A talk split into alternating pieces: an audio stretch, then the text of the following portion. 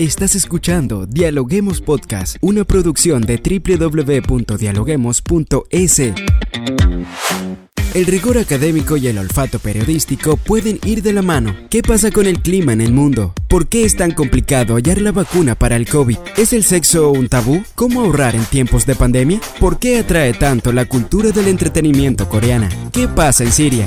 A continuación, Rangira Briseño debate junto a expertos, académicos y estudiantes los temas más curiosos del planeta. Esto es www.dialoguemos.es.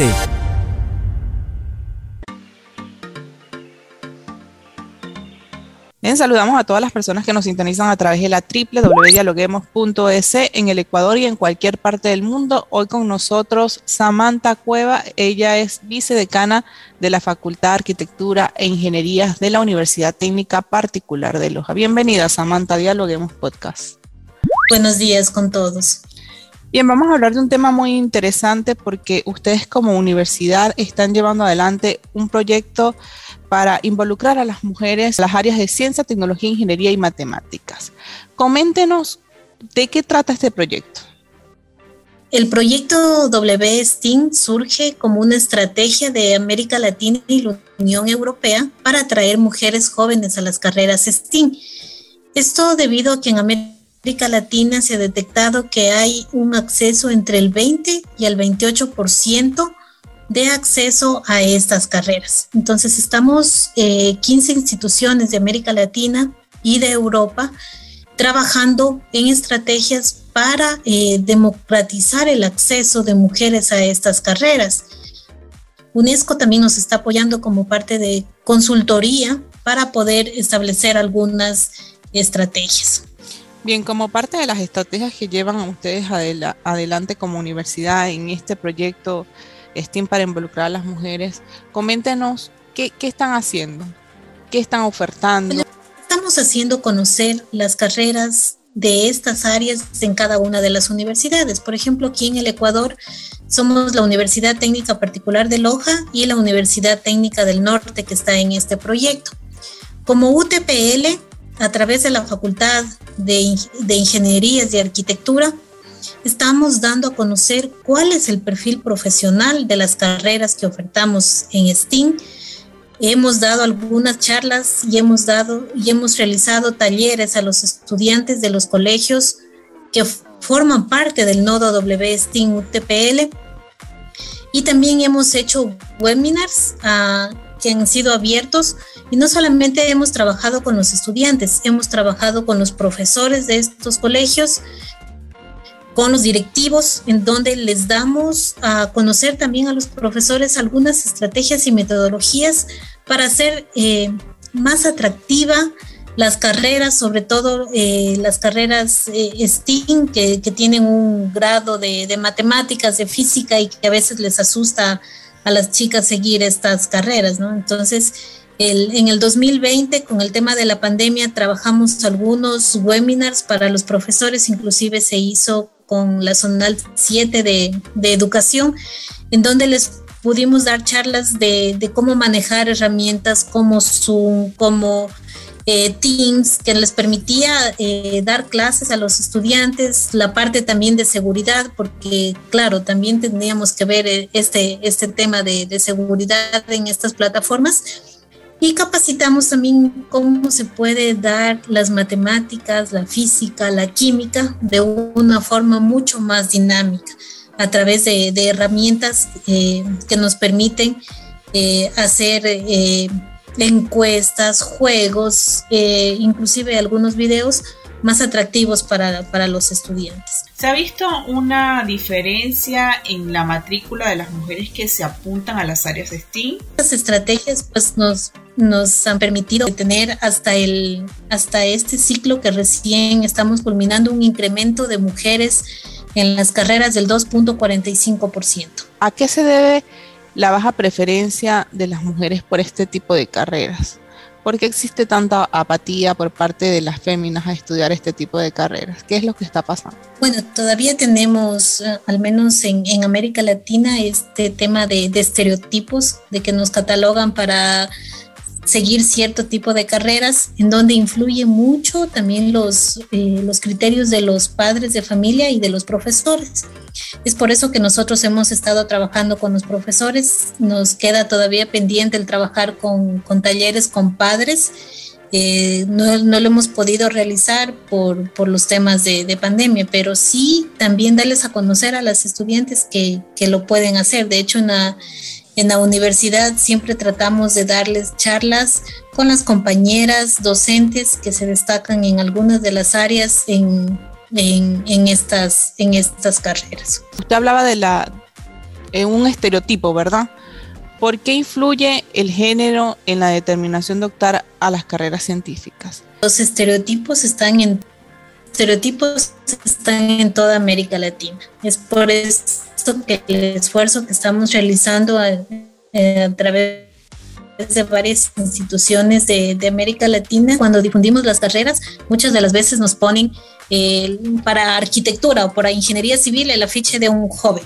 Entonces nosotros estamos tratando de cambiar eso y de empezar difundiendo, ¿no? Que estas carreras no tienen género, ninguna carrera tiene género.